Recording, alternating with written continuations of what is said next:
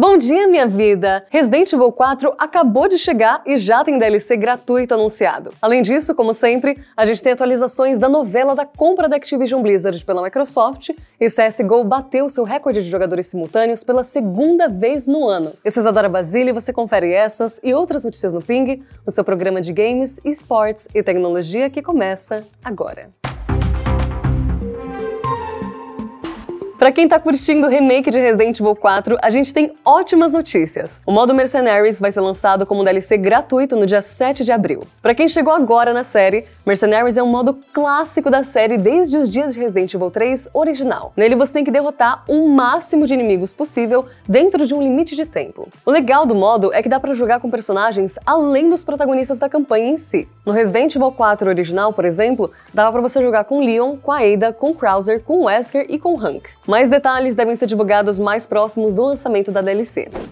Parece que a aquisição da Activision Blizzard pela Microsoft está mais próxima de virar realidade. Isso porque o CMA, o órgão de regulação de mercado do Reino Unido, voltou atrás e agora diz que a compra não deve afetar a competitividade no mercado de consoles. Não só isso, mas o um novo relatório provisório da CMA diz que, de acordo com os novos dados recebidos por eles, a Microsoft não se beneficiaria de tornar Call of Duty exclusivo para as plataformas de Xbox. Pelo contrário, o mais provável é que ela perdesse dinheiro ao fazer uma coisa como essa. Com isso, o principal entrave para a aprovação da compra lá no Reino Unido seria relacionada ao cloud gaming, o setor em que a Microsoft é uma força bem mais dominante. Embora acordos recentes com a Nvidia, por exemplo, mostrem que ela também está disposta a liberar os seus jogos em lugares como o GeForce Now. A decisão final da CMA sobre a aquisição está marcada para o dia 26 de abril, lembrando que ela também precisa ser aprovada na União Europeia, o que parece que também vai rolar, e também nos Estados Unidos, onde a Microsoft e a Activision Blizzard estão sendo processadas.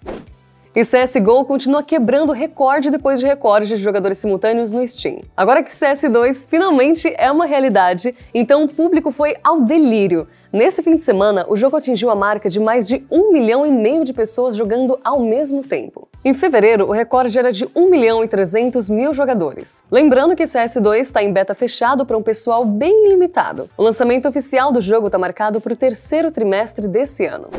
Falando um pouco sobre tecnologia, porque a gente tem uma notícia nova e preocupante sobre o Twitter. De acordo com uma reportagem do New York Times, parte do código-fonte do Twitter foi encontrado na plataforma GitHub, que, para quem não sabe, é um site onde programadores e outros profissionais das ciências da computação divulgam seus trabalhos e programas. Pior, aparentemente, o código-fonte do Twitter estaria disponível publicamente há meses no GitHub, só sendo descoberto recentemente. O GitHub removeu essa publicação a pedido do Twitter, mas não comentou se vai compartilhar com a empresa quem foi o responsável por essa divulgação do código, ou quem já baixou ele. Ter conhecimento do código-fonte do Twitter é preocupante, já que pode expor vulnerabilidades da sua programação e mostrar mais do funcionamento interno dele. Por isso, fica de olho pro dia em que o Twitter colapsar sem aviso prévio. De novo, desde que o Elon Musk entrou, isso acontece com uma certa frequência. E a gente tem que fechar as notícias dando o aviso mais importante que você vai ouvir nessa semana. Amanhã, dia 28, às 11 horas do horário de Brasília, a Nintendo vai mostrar gameplay de Legend of Zelda Tears of the Kingdom. Em um anúncio nas redes sociais, a empresa prometeu 10 minutos de jogo com a apresentação do produtor da série, o Eiji Aonuma. Lembrando que Zelda Tears of the Kingdom sai para Switch daqui a pouco, no dia 12 de maio. E com certeza absoluta a gente vai falar mais dele no Ping de quarta.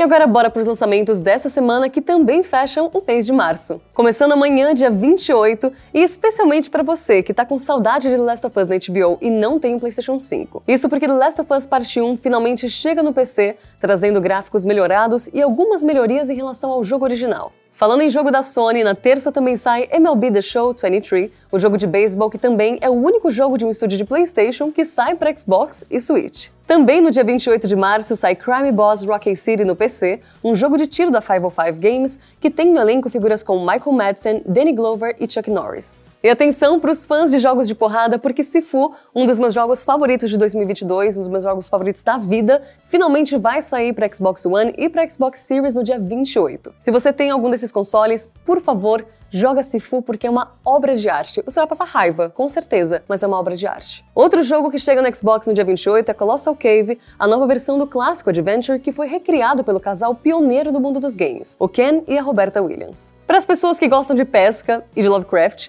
no dia 30 de março sai Dredge. Nesse jogo você usa um barquinho para procurar pontos de pesca em uma série de ilhas misteriosas e super assustadoras. No dia 30 também sai The Great War Western Front, um jogo de estratégia de Primeira Guerra Mundial do estúdio do remaster de Command Conquer. E fechando a semana e o mês de março também sai Citizen Sleeper para PS4 e PS5, sendo um dos jogos indies mais aclamados do ano passado, que também vai chegar com todos os seus DLCs gratuitos. Agora sim, meu amor, partiu para os aniversários, começando com 31 anos de Top Gear, um dos melhores jogos de corrida do Super Nintendo. Em 2002, 21 anos atrás, sai Metal Slug 4 para os arcades, que trouxe ainda mais ação e um sistema de pontuação especial para derrotar inimigos em um tempo limitado.